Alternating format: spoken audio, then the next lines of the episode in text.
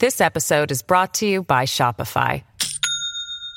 Do you have a point of sale system you can trust, or is it a real POS? You need Shopify for retail. From accepting payments to managing inventory, Shopify POS has everything you need to sell in person. Go to shopify.com slash system, all lowercase, to take your retail business to the next level today. That's shopify.com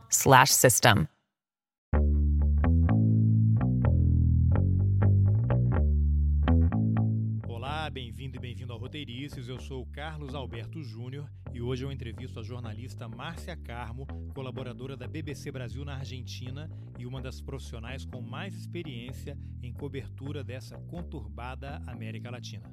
Vamos nessa. Márcia, você é correspondente aí na Argentina há quanto tempo? Muitos anos, né? Olha, muitos anos. Eu vim para cá a primeira vez em 95 pelo JB. Aí fiquei três anos, aí eu cobria a região, né, América do Sul, América Latina, e depois eu voltei para o Brasil para fazer aquela coluna que tinha no Jornal do Brasil chamada Informe JB. Eu vim de Brasília para cá e daqui fui para o Rio, e enfim, acho que eu fiquei lá uns dois anos e pouco. E aí eu quis voltar. Eu gosto muito dessa vida de, enfim, estar tá longe da redação, né? É. eu gosto de ver as pautas, de sugerir, não só sobre um assunto, de variar, de dar, sabe, poder falar sobre comportamento, falar sobre um país, daqui a pouco falar sobre outro. Eu gosto de dessa coisa variada. O papel do correspondente é explicar, em geral, né? Você me corrija se a minha avaliação estiver errada, é explicar o país em que ele está, no seu caso a Argentina, para o público uhum. brasileiro. Então, você tenta explicar a Argentina para o Brasil. Mas hoje o Brasil está tão complicado e interessante que eu não sei se uhum. talvez seja mais interessante explicar o Brasil para os argentinos, né? Você tem, tem enfrenta esse tipo de curiosidade deles aí, de de saber, tentar entender também o que está acontecendo com o Brasil? Sim, é assim, a Argentina é, sempre tem, acho que todos os países vizinhos, né? O Brasil, imagina, a maior economia da América Latina. Gente, nós somos mais de 200 milhões de habitantes. O peso do Brasil é muito grande. Então, não sei, por exemplo, é, o Uruguai realiza eh, o segundo turno no fim de semana, né, no domingo. O Uruguai tem 3 milhões de habitantes, é uma economia infinitamente menor. A Argentina também é a terceira economia da região, mas, é, enfim, é uma economia grande ainda, mas, é, enfim, cinco vezes menor que a brasileira, cinco ou seis vezes. Então, o que acontece no Brasil é sempre muito importante, muito. Tem um impacto muito grande. E acho que e muita, por exemplo, quando acontece alguma coisa no Brasil, eles sempre chamam aqui as televisões, convidam os correspondentes brasileiros aqui para explicarem o que está acontecendo. Você não para de dar entrevista, então, né? não, até que não, sabia? Eu, eu, eu, assim, eu não sei, eu acho que eu gosto muito de escrever, gosto muito de. Então é aquela coisa que você fica meio medindo. não ficar, não, não sou uma estrela da televisão. Mas eu achei muito interessante isso de você falar, porque você olha no mapa, né? O Brasil, aquele uhum. tamanho todo, e a gente perde essa perspectiva. Acho que o fato de você estar tá aí é, é, também uma forma de trazer isso para o chão. O brasileiro olha para o mapa, beleza, a gente é o maior país e estamos dominando aqui. Uhum. Mas quando você se coloca no lugar de um Uruguai, imagina, Uruguai você olha no mapa e tem um Brasil ali enorme em cima, Argentina do lado.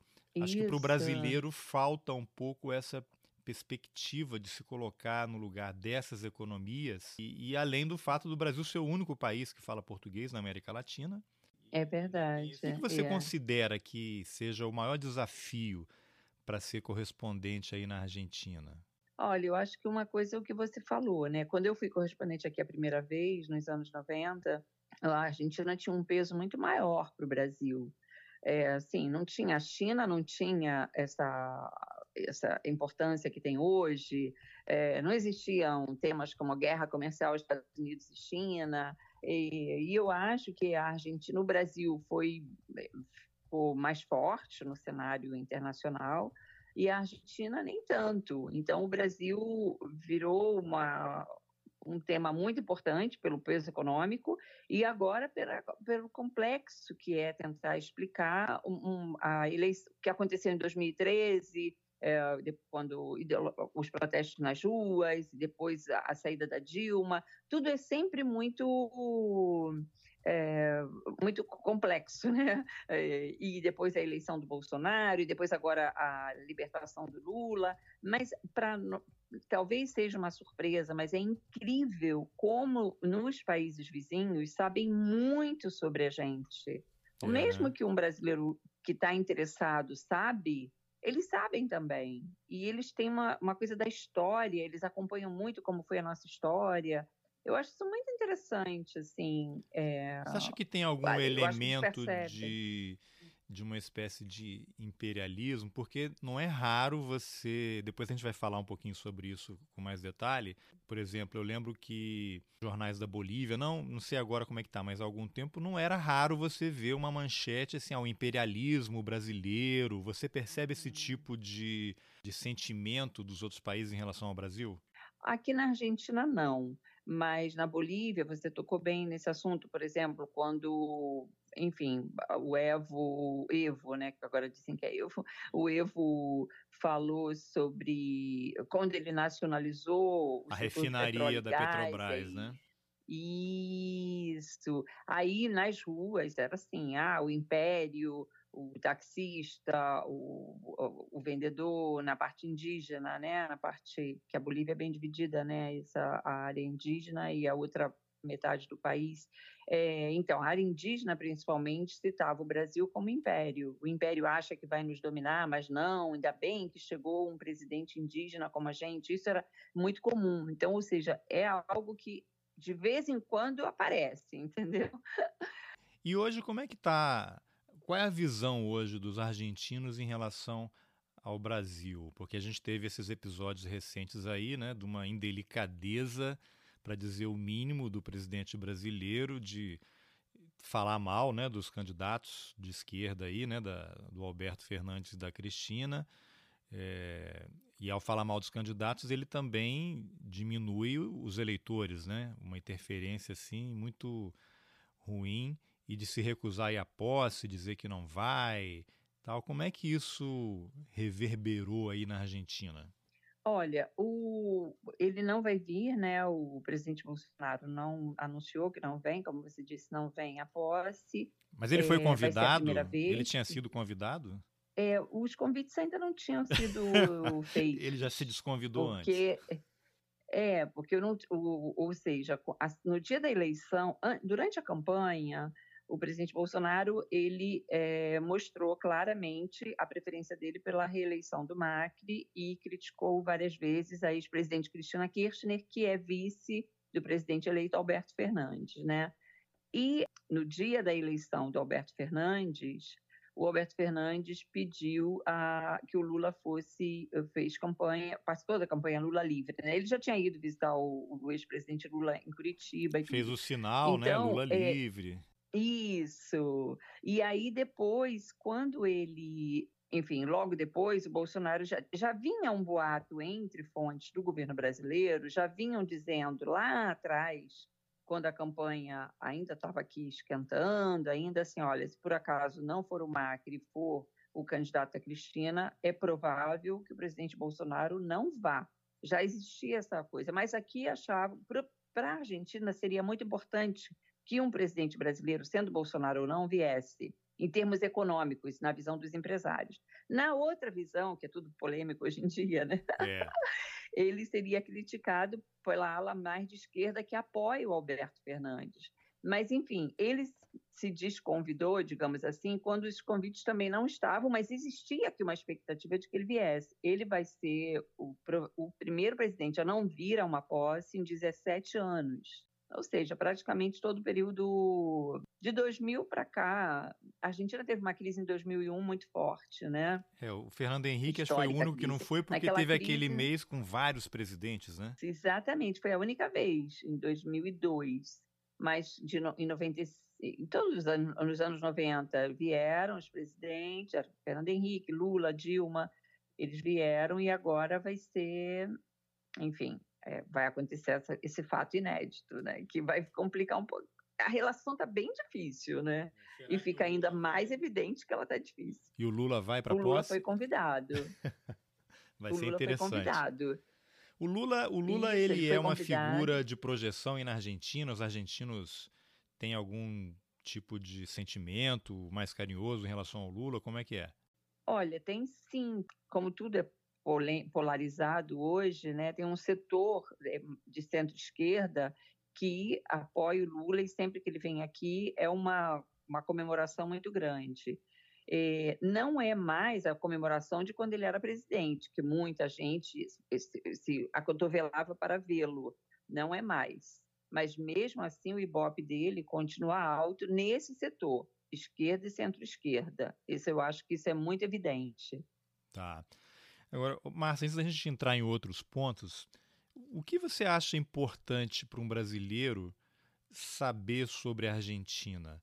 O que, que ele tem que conhecer? E aí, lógico que é um tema muito amplo, mas se você pudesse fazer um breve histórico e focando mais nessa, nesse período mais contemporâneo, o que foi aquele período ali do governo Kirchner Macri e agora essa volta com a Cristina. O que, que aconteceu na sociedade argentina para ter tanta reviravolta e que você se pudesse comentar também, porque houve um empobrecimento do país, né? Eu não sei se você ouve aí, mas uhum. eu lembro que eu uhum. já conheci gente de outros países sul-americanos e era comum dizerem assim que a Argentina era um país tão rico que eles diziam assim, ah, rico como um argentino, era uma espécie de bordão eles uhum, tinham. E a Argentina uhum. realmente tinha essa coisa é, mais europeia, não sei se é o adjetivo uhum. mais correto assim, mas eles, se, pelo menos eles, né, se diferenciavam um pouco do resto aqui da América do Sul. Essa é uma percepção correta? E o que, que você pode contar do que aconteceu nessas últimas duas décadas aí no país? Olha, eu acho que assim, a Argentina, como você disse, né, foi um dos países mais ricos do mundo início do século XX. E quando a gente compara, é muito interessante. Quando o Brasil tinha, não sei quantos por cento, 60%, 70% de analfabetismo, o analfabetismo aqui era zero, ou perto de zero. Nossa. É, era uma diferença muito gritante em termos de educação, de saúde. É, o Brasil estava engatinhando nisso e a Argentina já tinha vários setores que ela já tinha resolvido porque a imigração deles foi, foi uma migração interessante, que os que vieram da Europa, fugindo das guerras, etc., muitos eram, segundo os historiadores, é, psicanalistas, era um setor classe média, média alta, e, e a Argentina tinha pouca população, então, isso teve uma influência muito forte na, na formação do país. E não teve aquele fenômeno da escravidão também, né? É, pois é, não teve o fenômeno da escravidão, não teve o fenômeno da desigualdade social tão forte como no Brasil. Mas é o que, que aconteceu nas últimas duas. Tem duas coisas que eu acho também que marcam muito a Argentina ainda hoje, que são o peronismo, que é esse movimento político que tem fez 70 anos, e é um movimento político que vai voltar agora com o Alberto Fernandes. E são os peronistas, são tudo, né? Direita, esquerda, então, o Menem, que governou a Argentina 10 anos nos anos 90, era peronista e ele abriu a economia. O Nestor Kirchner, que morreu, o ex-marido da Cristina Kirchner, que foi presidente, ele não tinha essa mentalidade, nem a Cristina, não queria uma economia aberta desse jeito. Então, o peronismo entra tudo. Então, o que, que aconteceu nas duas últimas décadas? Eu acho que o, o, o que marca, eu acho, fortemente a Argentina é a crise de 2001 é uma crise que a economia caiu, não me lembro, mas eu acho que 10%. É, eles deram um calote, que foi o maior calote da história do capitalismo naquela época. Tudo era assim, uma coisa inédita em vários sentidos, né? Sim. E, e aí marcou, por quê? Porque aumentou a pobreza, aumentou. A Argentina passou a ter algo que ela não conhecia, segundo os especialistas, que foi a desigualdade social. Ou seja, imagina, um país que demorou, uma coisa que a gente já convive, né? A Argentina demorou bastante para ter desigualdade social. Aí é bom, e agora veio o governo Macri. O governo Macri argumenta que teve uma herança da Cristina, que foi, por exemplo, a inflação, os dados estatísticos eram todos mentirosos. Então ele fortaleceu o Instituto de Estatística, ok. Mas ele vai passar um país quase com os mesmos problemas ou até piores do que o que ele recebeu. A pobreza hoje, segundo dados oficiais, 30%, 30 e poucos por cento são pobres, são definidos como pobres. A Cristina deixou com 28, uma coisa assim, 28%. É, o país tá, vai deixar um país endividado, com baita problema com o Fundo Monetário Internacional. Ele criticava a Cristina porque teve controle de câmbio. Ele vai entregar o país com controle de câmbio. Então, o país sempre seguir adiante. Isso na área política e na área econômica, né? No cotidiano, que é o contraste, é uma cidade, Buenos Aires é uma cidade ótima para a gente morar. Então tem esse, essa coisa, entende? É, agora é interessante, eu até cortei, você ia começar a falar sobre aquela frase que eu mencionei lá do rico como um argentino. Eu queria que você retomasse em relação a essa frase para. Não sei, é possível explicar se, o que provocou esse empobrecimento? Porque isso não acontece da noite para o dia, né? É uma série de uhum. erros de políticas públicas, às vezes até política de Estado equivocada, Lógico que você tem um cenário internacional também, talvez o país não se modernize, mas é possível estabelecer um, um momento de virada? O que, que aconteceu que o país deixou de ter essa abundância, essa riqueza e entrar no rol de países com tantos problemas socioeconômicos? Acho que nos anos 70, acho que a Argentina tem um problema que não resolve, um problema crônico, que é a inflação. Todos os países da América do Sul Peru, Bolívia, Paraguai, Uruguai, Chile, Brasil, todos Colômbia, todos menos a, a Venezuela. Separando a Venezuela, porque é um caso muito muito à parte, né?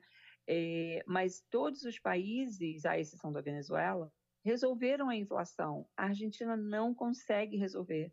E o, e o, por exemplo, o Macri chegou, ele ampliou a quantidade de benefícios sociais, de planos sociais. A Cristina dava não sei quantos por cento de, de planos sociais, o Macri chegou e aumentou isso, aumentou a quantidade de planos sociais. Mas que não, não deu, porque a inflação corrói tudo. E, bom, ele também tomou medidas como aumentou as tarifas é, dos serviços públicos, luz, água, aumentou não sei quantos mil por cento, não tinha dinheiro que desse, né? Sim. E tudo isso foi contribuindo para aumentar a pobreza.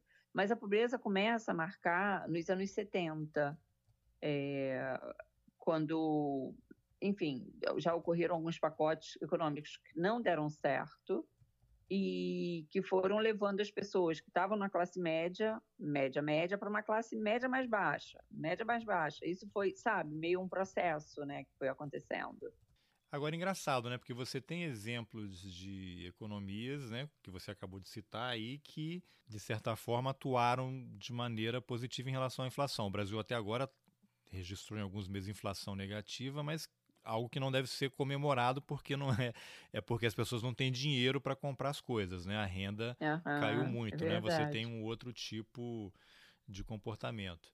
Agora, é, você atribui isso, essa dificuldade o quê? A, a, a um populismo de, de Estado, uma dificuldade de atuar realmente nos pontos. Isso tem a ver um pouco com a, a, economia argentina dela ser muito concentrada em algumas atividades econômicas? Que os economistas dizem, né, o gasto público é muito alto, eles gastam mais do que eles têm, tendem a emitir mais pesos do que podem. Os argentinos não acreditam no peso, é uma moeda que eles usam assim para vou supermercado, vou pagar os salários, mas na hora da poupança, na hora de pensar, eles pensam em dólares. Isso é uma coisa é, é, tá na cabeça deles. E o dólar é moeda corrente aí também? Não, o, dó, o dólar foi nos anos 90, agora o dólar é uma moeda para poupança e para comprar imóvel. Se você vai ver os cartazes nas imobiliárias, os preços são em dólares. Carro, é, Mas as pessoas podem tudo, ter conta tudo... bancária em dólar, fazer poupança em dólar ou não? Sim.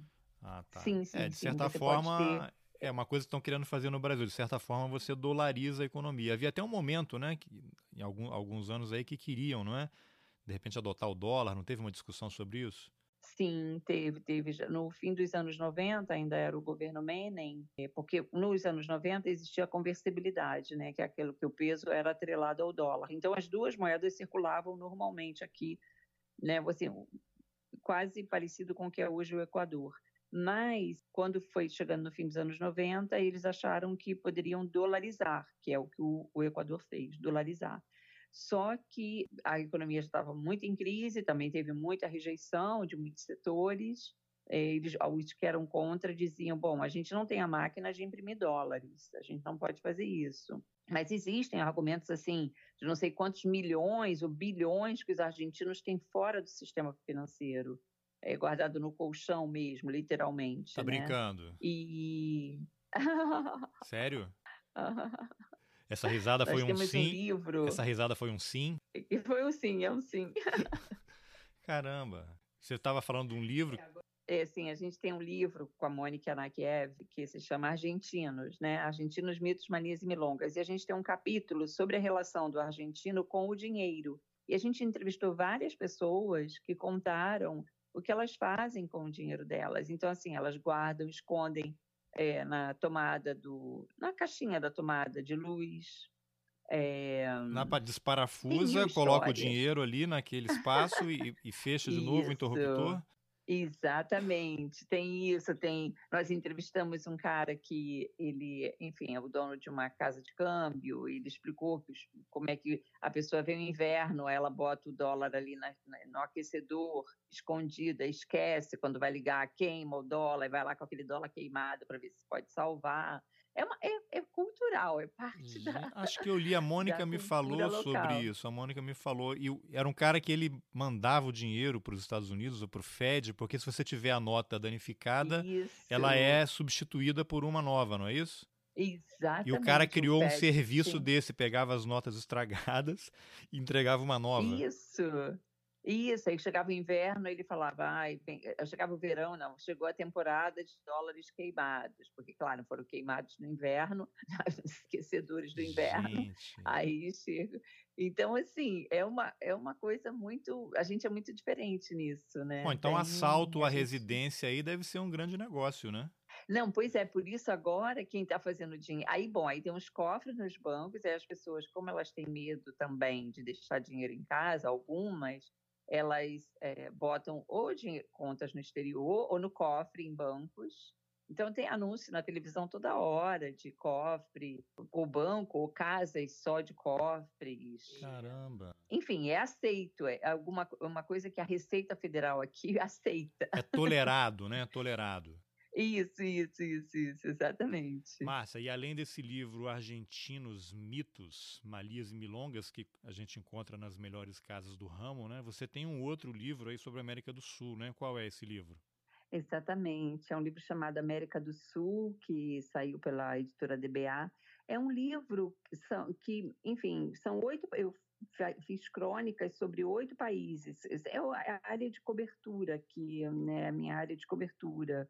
Então, eu voltei a todos esses países, é, sem eles, não só para fazer uma cobertura, e são oito crônicas é, sobre Argentina, Bolívia, Chile, Colômbia, Paraguai, Peru, Uruguai e Venezuela.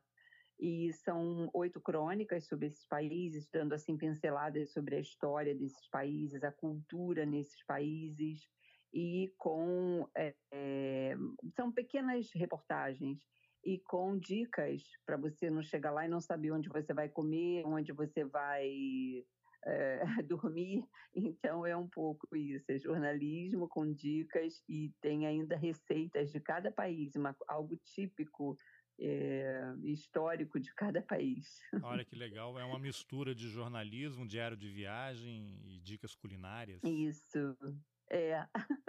e ainda tem no final um glossário para você, enfim, não passar vexame com o portunhol, né? Então é cuidado com o portunhol. Não pedir uma cueca coelha, aquelas coisas, né? Porque, porque o brasileiro, ele tem certeza que fala espanhol, né? Eu também tinha quando eu vim morar aqui. ai, ai, ai. Agora é engraçado, porque a gente entende com mais facilidade do que eles nos entendem, né? Não sei se é uma questão da quantidade de fonemas no, nos dois idiomas. Isso. É verdade, é o que dizem os professores mesmo, que é isso que você disse, que o português tem mais fonemas. Então é, é mais difícil para eles para acompanharem as nossas frases. É bom, né? A gente e, ter uma língua secreta quando viaja para esses países. Acho importante isso. É o mandarim regional. bom, e além desse livro aí, dessas crônicas e dicas preciosas para os brasileiros, você tem um outro livro de viagens, é isso? Pois é, além do América do Sul, que é esse de crônicas e cultura sobre cada país e dicas de viagem, tem o Guia de Buenos Aires para Brasileiros, que a gente fez várias edições, que foi com a Cláudia Trevisan, que hoje em dia ela mora aí perto de você, ela mora em Washington. Ah, mas é um livro com dicas de locais, cafés, um guia mesmo Isso. mais tradicional, assim, com dicas de, de é, viagem. esse é um guia mesmo. Esse é um livro de bolso que a gente fez, chamado. É um livro de bolso porque é o tamanho dele. Mas é só sobre Buenos Aires e, sim, foram, não sei, acho que eu perdi a conta de quantas edições nós fizemos. Uma época ela estava na China e eu aqui, a gente ficava à noite atualizando. Então, tudo começou na área dos livros com a Cláudia, no Guia de Buenos Aires, depois os argentinos com a Mônica. E aí o mais recente é o América do Sul, que realmente está tão atual com essa tanta coisa acontecendo na nossa região. É verdade, é verdade. E esse guia, fiquei curioso, ele você seleciona lugares assim que são frequentados pelos argentinos para fugir um pouco daquela coisa de, de turista ou não? Ou pega tudo? Também, não, não, também. A gente dá dicas de lugares turísticos mesmo e também lugares que são frequentados pelos argentinos e que nem todo mundo conhece. Agora, me diz uma coisa, como é que está a relação hoje do, da Argentina com os Estados Unidos? Porque eu sempre lembro daquela fa frase famosa do chanceler Guido de Tella, que já morreu, né? dizendo que a, uhum. as relações carnais da Argentina com os Estados Unidos. Eu sei que com o Macri houve uma grande aproximação. Qual é a perspectiva agora? O Macri teve uma grande aproximação com Trump, o Macri fez aqui a reunião do G20, aí veio, veio muita gente, veio, veio todo mundo do G20. Só que agora a perspectiva é meio confusa ainda, porque o Alberto Fernandes ainda não deixou muito claro qual vai ser a política externa dele. Ele, ele recebeu um telefonema do Trump quando logo depois que ele foi eleito, o, a assessoria do Alberto Fernandes divulgou que foi uma conversa muito boa, que o Trump disse conte conosco aqui no, na questão do FMI e tudo, e o governo americano divulgou um, já um Departamento de Estado um, uma coisa mais seca, assim, né? Então não está muito claro. Ele é, defendeu a libertação do Lula, ele é, também ele vai agora deve ir à França para ter uma reunião com Macron é, ele teve ele no México, né? A primeira viagem dele foi para o México. Teve no México, isso, foi para o México, não foi para o Brasil. Que tradicionalmente a, a primeira visita é para o Brasil, né? Ou não? É, sim. Muitos deles fizeram isso. O Macri, assim que foi eleito, não importava qual fosse o presidente, ele foi lá, ele foi, era o Temer, eu acho, ele foi lá para ter um encontro com o Temer. E vice-versa também, eu acho que a, Macri, a, primeira viagem isso. dos presidentes brasileiros eleitos, em geral, era a Argentina, né? Uhum, exatamente. Tanto que quando a Dilma era presidente Dilma em 2015 e o Macri tomou posse, teve um problema no voo da Dilma e o Macri visivelmente estava chateado, dizendo para todo mundo: puxa, não pode ser, querendo assim meio atrasar a cerimônia, vamos atrasar, vamos atrasar para ela poder estar tá aqui. Eles não são do mesmo, da mesma linha é, política. Mas interessante, mas ele tem uma, uma visão diferente, né? Correta, eu diria. Eu não sei, acho que mostra o peso do Brasil, principalmente. Não, que não importa a ideologia, ele queria, ele, ele notou assim, eu preciso, o Brasil precisa estar aqui, a gente claro. depende do Brasil, né? É. E eu não sei como vai ser isso com o Alberto Fernandes e o Bolsonaro, não sei. Agora, fora essas caneladas aí que tem muito de política, né? O Bolsonaro também joga para a plateia dele, isso a gente entende. Só que a hora que entra no mundo real, né, quando você sai das redes sociais e você começa a falar com os negócios, com os empresários, porque as economias são muito dependentes, né? Estamos aí um do lado do outro. Você acha que, que os industriais, os empresários não vão ter que chegar e, olha, não é bem assim porque existe uma economia real aqui que não dá para entrar nesse jogo. Você acha que pode acontecer algo assim? Olha, eu acho que sim, porque o, o, o Brasil, quer dizer, a Argentina é um, o principal destino do setor industrial brasileiro.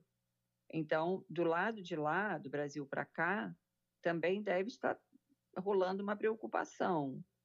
E daqui para lá, a Argentina manda coisas que são muito importantes para a economia dela. Por exemplo, trigo, é, o nosso pãozinho, maioria do pãozinho do trigo argentino. Então é uma relação assim muito forte, apesar de estar em mudança, né, como te contei, né? É. Mas agora uma coisa que gerou preocupação aqui é que o governo brasileiro anunciou que poderia importar trigo de outros países.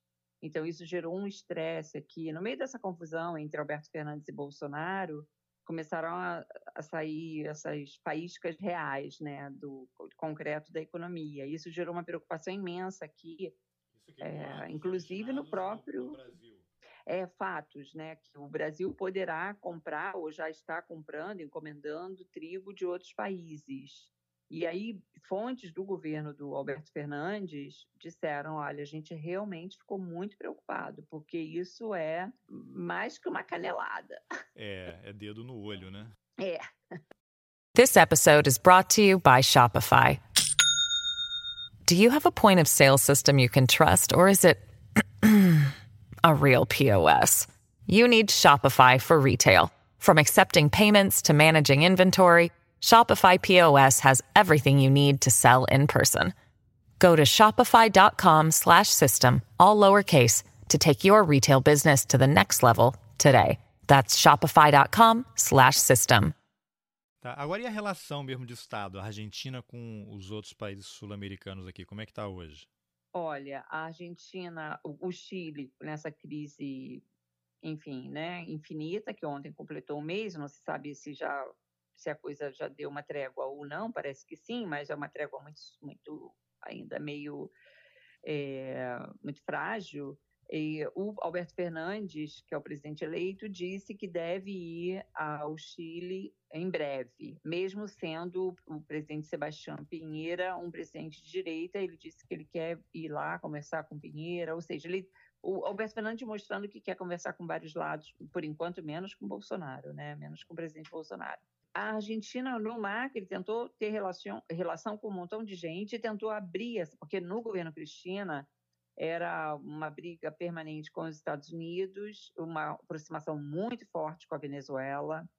É, já no governo anterior, que foi do Kirchner, teve muita briga com o Uruguai, que era uma coisa inédita, ninguém imaginava Argentina e Uruguai brigando em tempos democráticos, mas estavam brigando a tendência agora, o Macri abriu, é o Brasil, os Estados Unidos, é, todo mundo menos a Venezuela. Isso ele batia todo dia na tecla de que não dá para ter relação com o governo de, com um ditador, é, são as palavras dele. O Roberto Fernandes não fala claramente ditador ou sobre o Maduro. Mas já Isso é deixou é claro que haverá cuidadoso. uma aproximação, né?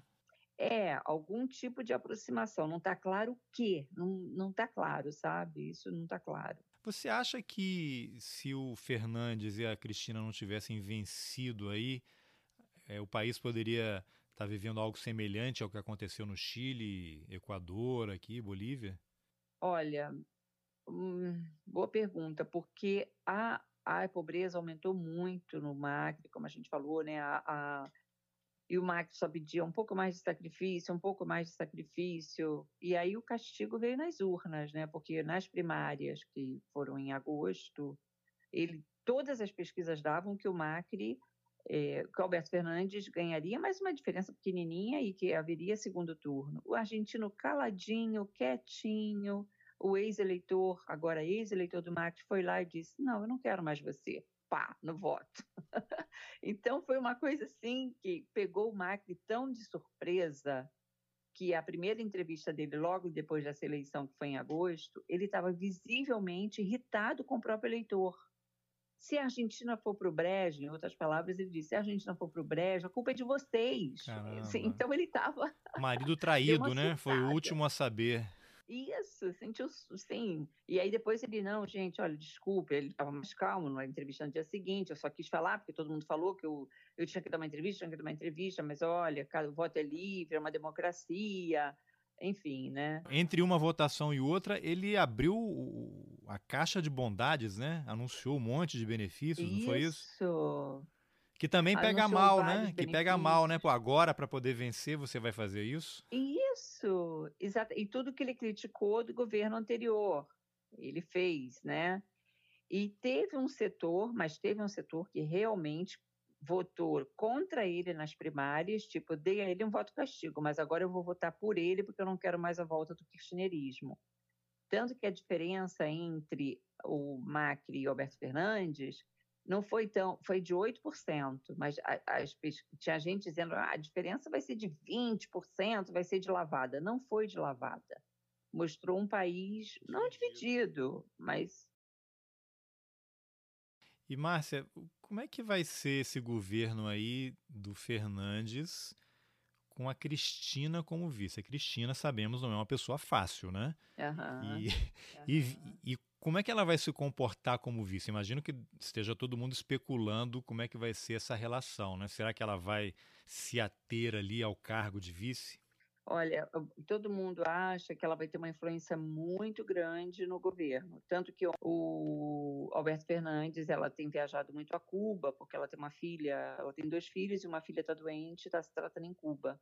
Ela voltou ontem de viagem, a primeira coisa que Alberto Fernandes fez foi se reunir com ela para a definição do ministério. Ou seja, é, tudo está sendo muito alinhavado com ela. Ela não vai ficar, a expectativa é de que ela não vai ficar no segundo plano. Tá, porque se ela não tivesse sido candidata a vice na chapa dele, você acha que o, o Fernandes tinha ganhado? Ela agrega muito voto? Ela agrega muito voto e ela, ela também tira muito voto. Então ela fez uma jogada que foi muito elogiada. É, ela, ela, dá, ela tira e soma, entende? Ah, Porque a sacada dela foi: eu tenho uma rejeição muito alta mas eu tenho pelo menos 35% de apoio, pelo menos. Que ela tem um, um, um, setor muito fiel a ela. Aquele setor que não gostava dela e que já enjoou do Macri, porque o Macri, a economia termina dessa maneira, com todos os indicadores negativos. Então, esse pessoal votou no Alberto Fernandes. Ela somou. Ela manteve os 30%, 35% que ela tem e agregou aquele outro pessoal. Calma, não estranhe esse ruído, porque eu havia gravado a entrevista com a Márcia na semana passada, antes das eleições no Uruguai, que aconteceram no domingo. Então hoje eu liguei para ela para dar uma atualizada, como não teve resultado ainda, ela vai contar um pouquinho como é que está a situação lá no Uruguai. Márcia, já temos presidente no Uruguai? Como é que está a situação? Ainda não. A eleição foi no domingo e, ao contrário do esperado, eh, houve quase praticamente um empate técnico o candidato da oposição, que é da centro-direita, mas fez uma aliança chamada, uma coalizão chamada Multicolor, que tem do centro à extrema-direita, o Lacage Pou, ele teve 48,71% dos votos, mas olha só, uma diferença de em torno de 1% para o segundo colocado, em tese, segundo colocado, Daniel Martinez, que teve 47,51. O Daniel Martinez é o candidato do ex-presidente Murrica e do atual presidente Tabaré Vasquez. O que aconteceu é que todas as pesquisas erraram. Elas deram que o Lacage Pou teria pelo menos 5% de diferença, mas a última pesquisa foi divulgada na quinta-feira, ou seja, quatro dias antes da eleição de domingo. Nesses quatro dias, vários uruguaios que votam pela Frente Ampla, que é a frente do Mujica e do Tabaré Vasquez, saíram aqui da Argentina para votar, saíram de países europeus para votar, porque não queriam a eleição uh, do Lacagepou da direita, né, da centro-direita até a extrema-direita, a colisão dele. Então ficou essa diferença. O resultado só vai ser conhecido provavelmente na sexta-feira dessa semana, o resultado definitivo. Tá. Para o pessoal que não está familiarizado aí com os candidatos no Uruguai, você tem o candidato da, do governo, né, da situação que você mencionou, mas quem é o, o Lacalipou, que é o cara da direita, que dependendo do que acontecer, pode ser o, o próximo presidente do Uruguai? Que perfil rápido você poderia dar dele? Ele é filho do ex-presidente Lacage, que, que foi, enfim, ele é filho de um ex-presidente. Ele é um político e ele tem um discurso mais assim de ajuste fiscal, bateu muito na tecla da segurança pública, que é hoje uma das principais preocupações dos uruguaios. Ele tem um perfil de, ele é do Partido Nacional, que eles chamam lá de Blanco.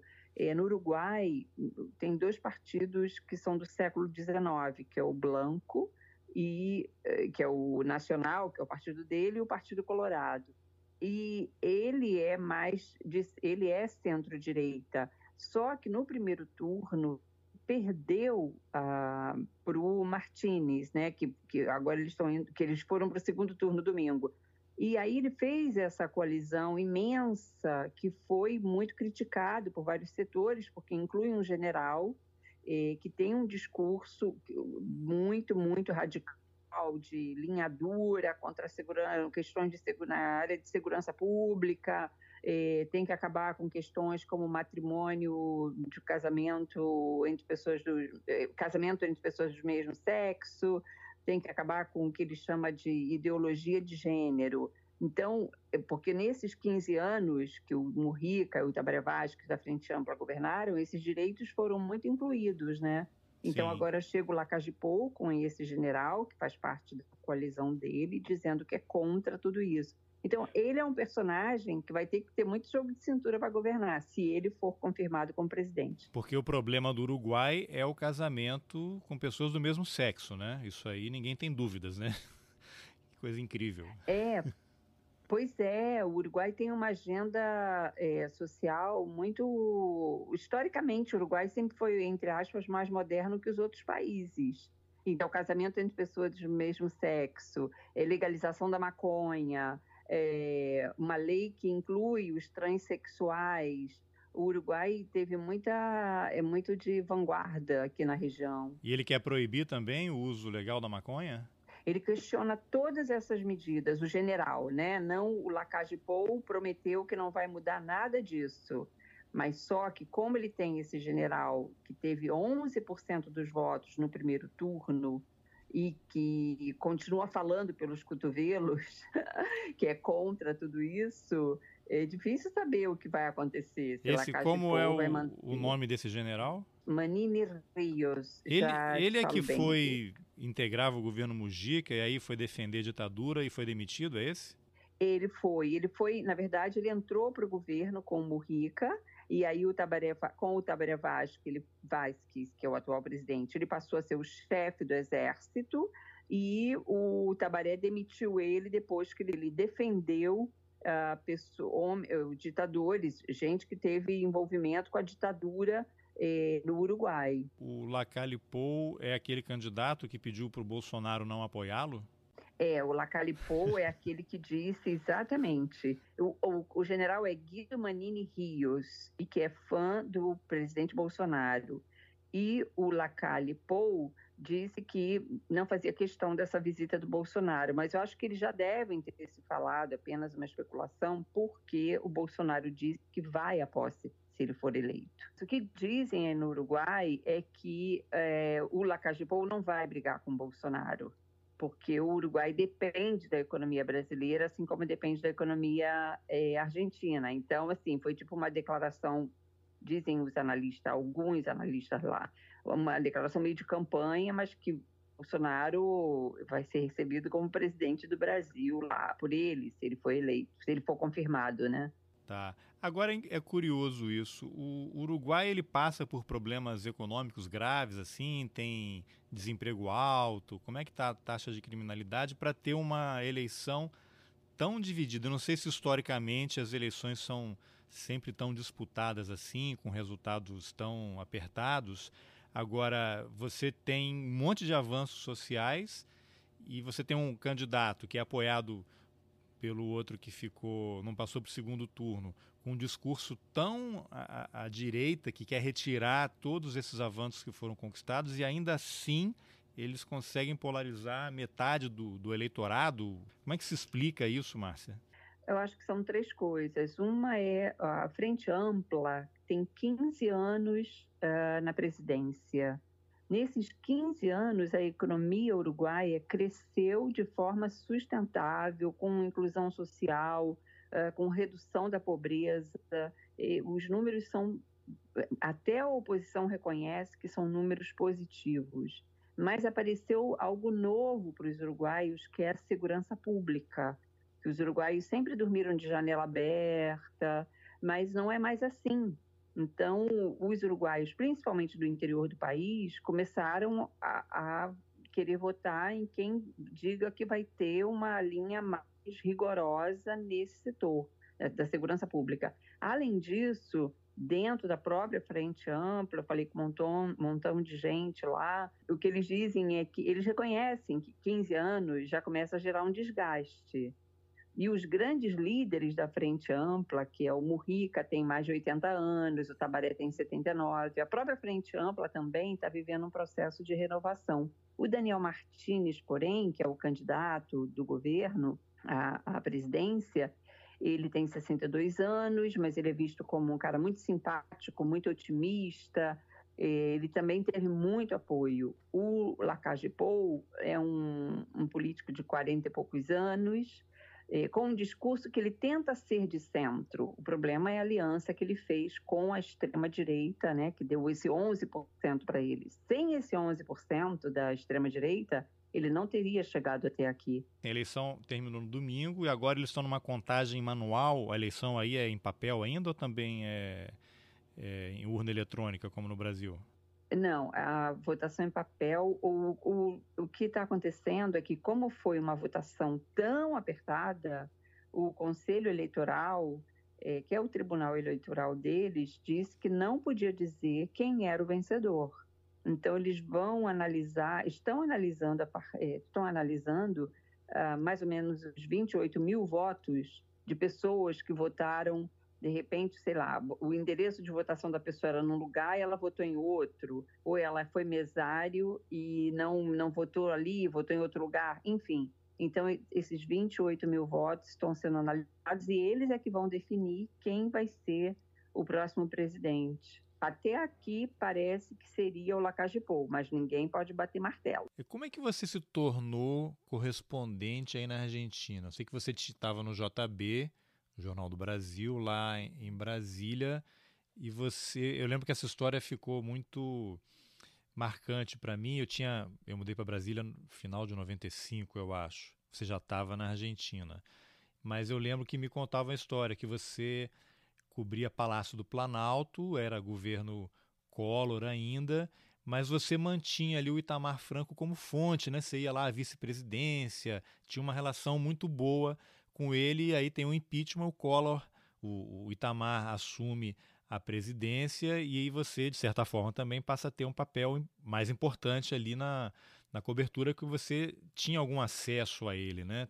Aí até aproveito para te perguntar, era isso mesmo? Como é que foi esse momento? E eu sei que você fez grandes reportagens quando estava lá em Brasília, e aí houve o convite para se tornar correspondente em Buenos Aires. O que você pode contar daquele período? Olha, foi, foi uma experiência, assim, muito, muito interessante. Nossa, eu, eu cheguei em Brasília, eu trabalhava no, em redações do Rio, eu fui para o JB, é, enfim, tinha trabalhado na Rádio Globo, no Dia, na Veja, e quando eu me mudei para Brasília, eu fui para trabalhar para o JB para cobrir o Palácio do Planalto, era 91, e na Veja eu cobria Nacional, né, no, é, cobria Brasil. E aí, quando eu fui para o JB em Brasília, foi para cobrir é, a presidência. E era o Collor já ali no 91, enfim, estava meio, já começava a aparecer as denúncias e tal. Mas quando você, você morou em Brasília, né? Quando a gente chega em Brasília, a, o que me chamou muita atenção é que, não sei como é hoje, mas todo mundo tinha suas próprias fontes. Então, aquelas, as fontes falavam com esses colegas e não, talvez não fossem falar com outros. É, tinha uns então, eu cheguei, todo mundo já tinha seu uma é, um mapeamento de fontes. Falava, gente, todo mundo já tem seu mapa. E eu não tinha o meu mapa, né? Então, não, e então, mesmo na redação do próprio jornal, você não podia procurar a fonte do colega, né? Isso aí era. Eh, dava morte, né? É. Isso, invadir o terreno que não te pertence, né? É. Então eu comecei a ver onde, gente, onde não tem, né? Onde ninguém está indo. E aí eu comecei a ir lá, falar com ele. Com ele o Itamar, né? Fazer entrevista com ele. É, com, com ele era vice-presidente, com o vice-presidente Itamar. E a vice-presidência na época você ia num túnel, você atravessava um túnel para ir da, é, do lá palácio, no anexo, né? né? Acho que ainda é lá, né? Isso. É e ninguém procurava o anexo, era isso? Né? O Itamar era desprezado pelo Collor, né? Ninguém procurava ele. Ninguém procurava ele, nenhum diplomata, nenhum. Era uma figura assim, apagada do governo, né? Então eu ia lá, começava, e o Jornal do Brasil publicava as matérias, que eu achava muito legal, inclusive isso, porque eu ficava procurando fonte, procurando matéria, e o JB publicava as matérias, e éramos duas cobrindo o Palácio, né? Eu e a Lília Oliveira, e aí ele falava comigo. E quando teve o impeachment, ele, ele me deu uma das primeiras entrevistas, ou a primeira, uma coisa assim, e eu, aquelas entrevistas que ele me dava, ele começou a, a começaram a ser mais intensas. Era para mim e para Flávia de Leon, que era da Folha. Depois a Flávia saiu e eu fiquei fazendo muita matéria com ele. E ele me dizia: olha, se você tiver uma dúvida, não ligue para nenhum ministro, assessor de ministro, liga para mim. Eu vou te dizer se é verdade ou não. Isso ele já então, presidente. Era muito impressionante. Ele já presidente. Era muito impressionante isso, claro, né? Imagina. E, e, eu era super nova e eu ficava assim, nossa, que loucura. E eu, tudo eu compartilhava com meus editores, com meus chefes, né?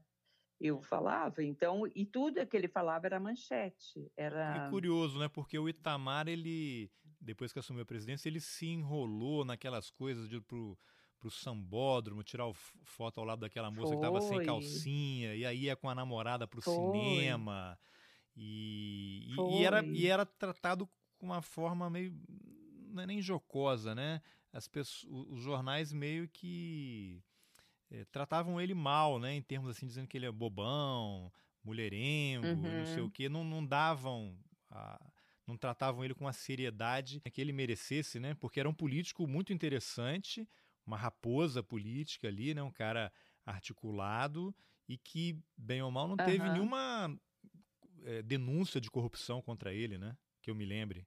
Acho que também ele fazia, contribuía para gerar esse personagem, né? Eu acho que ele, é, não sei, eu acho que ele também ajudava. ele também alimentava isso, acho né? Que ele gostava, não sei, né? várias repente. coisas.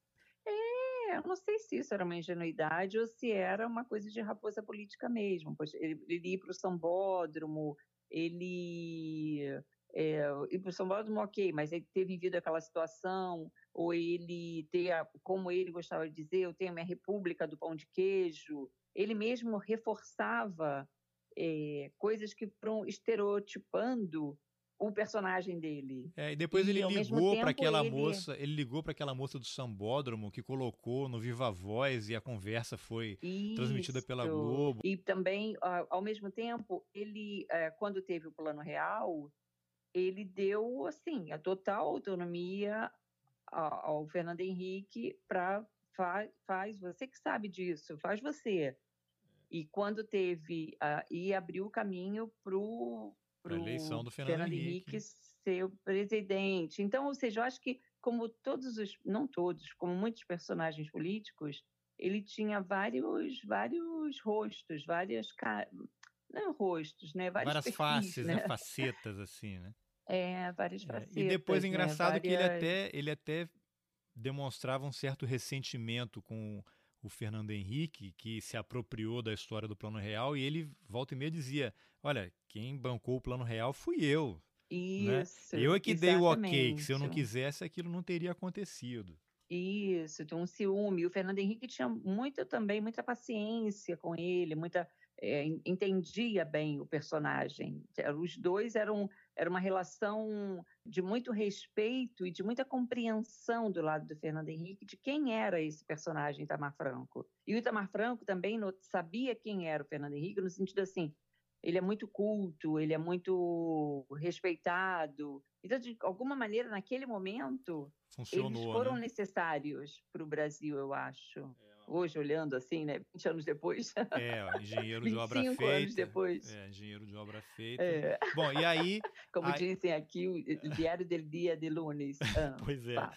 E aí, como é que foi esse convite para você ir para Buenos Aires e tem aquela entrevista fantástica, exclusiva que você fez com o Menem? Como é que foi isso? Ah, eu eu estava lá no JB e aí eu tive uma, uma proposta do Globo, na verdade, para ser correspondente, cobrir Madrid, eh, Espanha, Itália e Ita eh, Espanha, Itália e Portugal. Era anos 90 isso.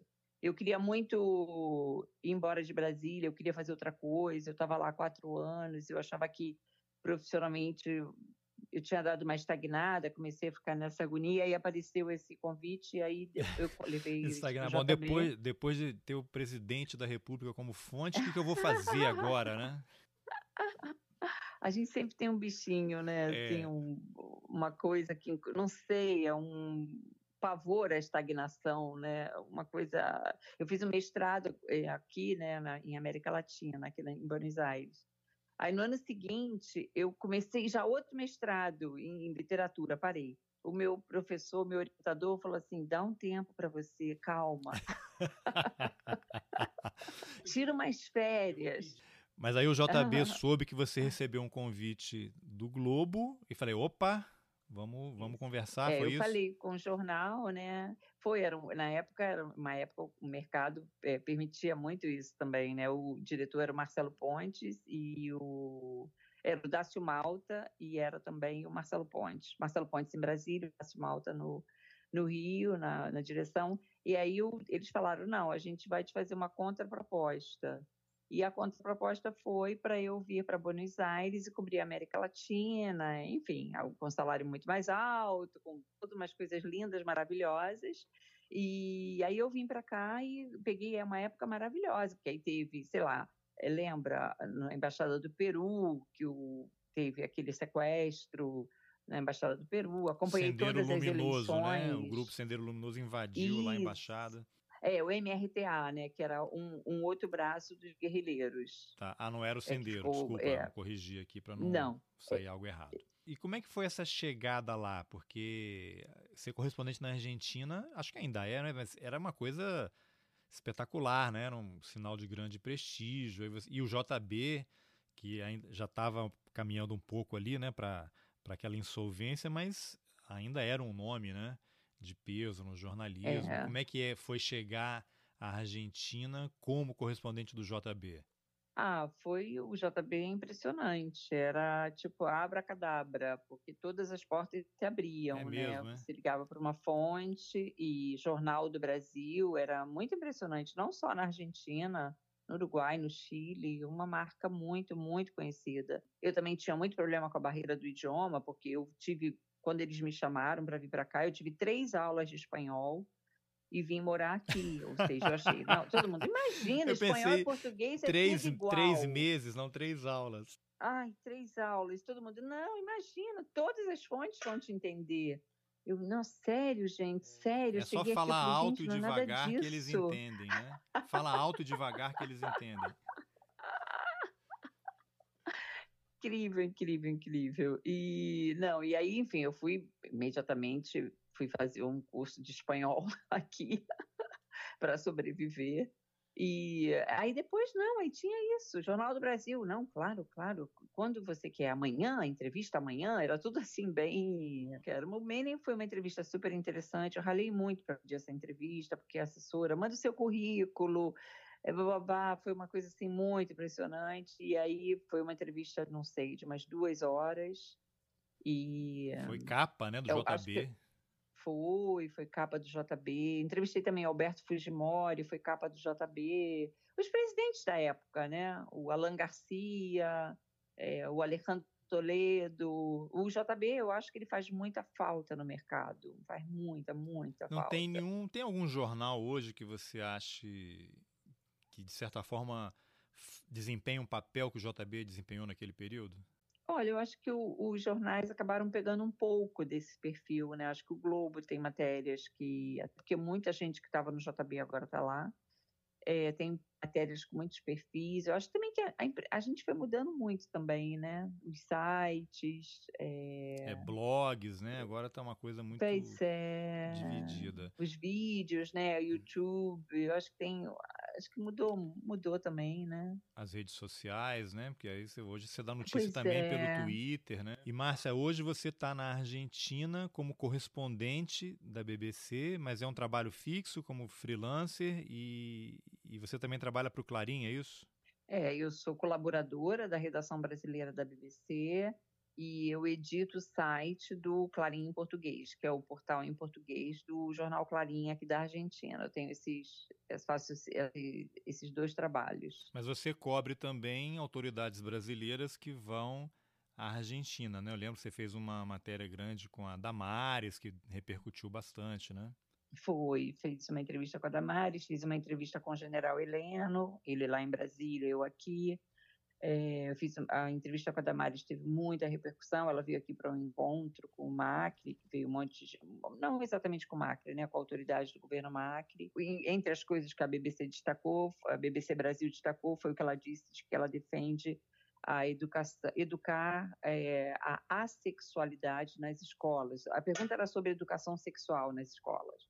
E ela disse: por que não é, oferecermos para as escolas, os alunos tenham a importância da assexualidade?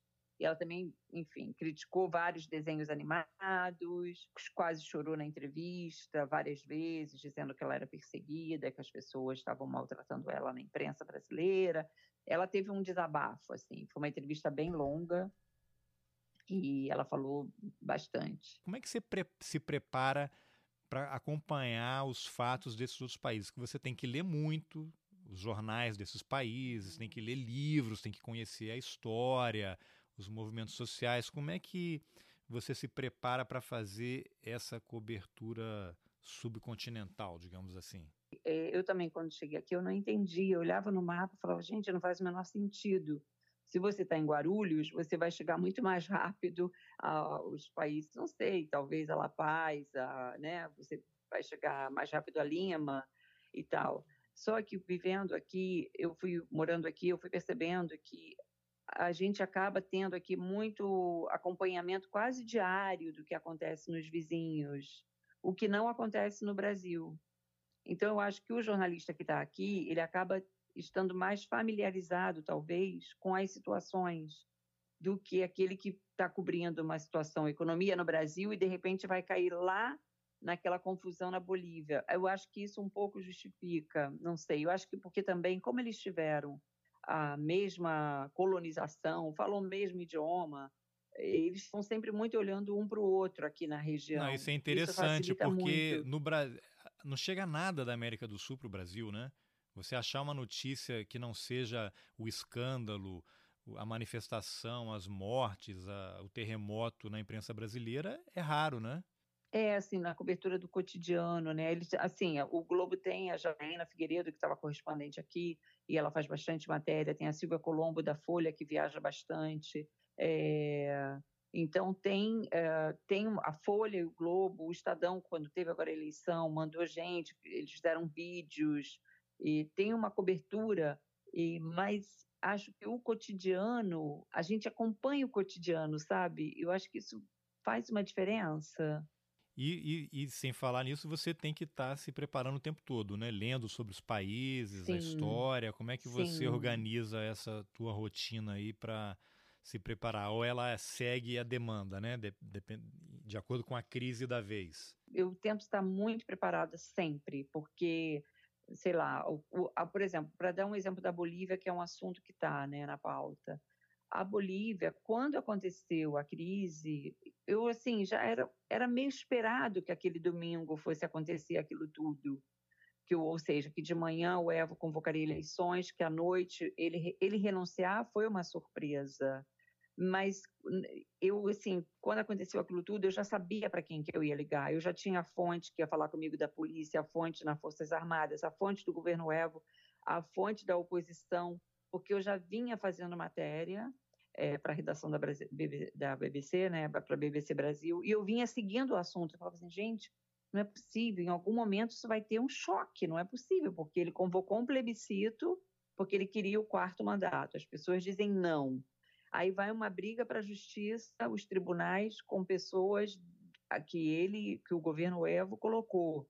Se assim, em algum momento vai ter uma reação, conhecendo a trajetória boliviana que é bem de interrupções abruptas, assim, né, de rupturas.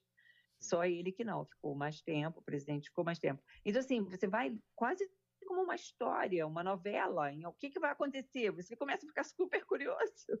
Aí, quando acontece, é bom porque você está com as fontes já ali engatilhadas no seu WhatsApp.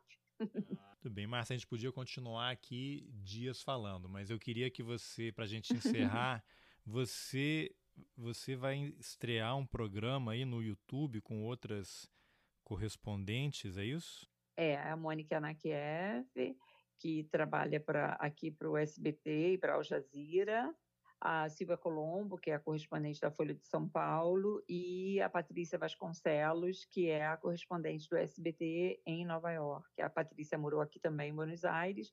A gente há muito tempo fala de fazer alguma coisa juntas, algum projeto juntas, e a gente tomava muitos cafés e tal e um dia a gente achou que seria legal isso. A gente, o programa é um programa quinzenal que a gente vai avaliar, eh, vai contar as coisas da situação, da, da, da região, né? Contar os sufocos, como é que a gente conseguiu algumas entrevistas, é, algumas roubadas e contar também a situação do país que a gente está cobrindo, do, da situação do, do país que está na pauta.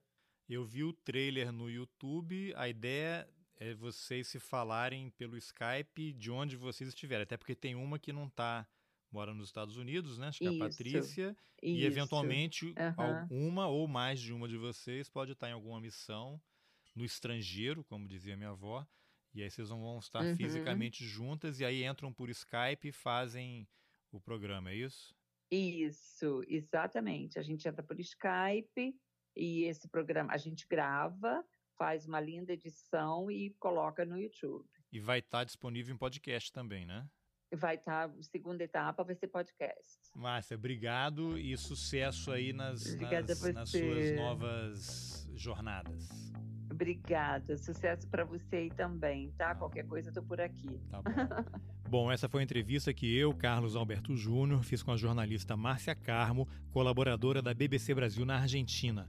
O link para o programa Enviadas Especiais que ela apresenta no YouTube com outras correspondentes internacionais está nas informações desse episódio. Se você gostou, compartilhe nas suas redes sociais, nos seus grupos de WhatsApp cheio de amigos latino-americanos, mande o link por e-mail, porque isso ajuda a levar o Roteiristas para mais gente. Obrigado pela companhia e até a próxima. Valeu!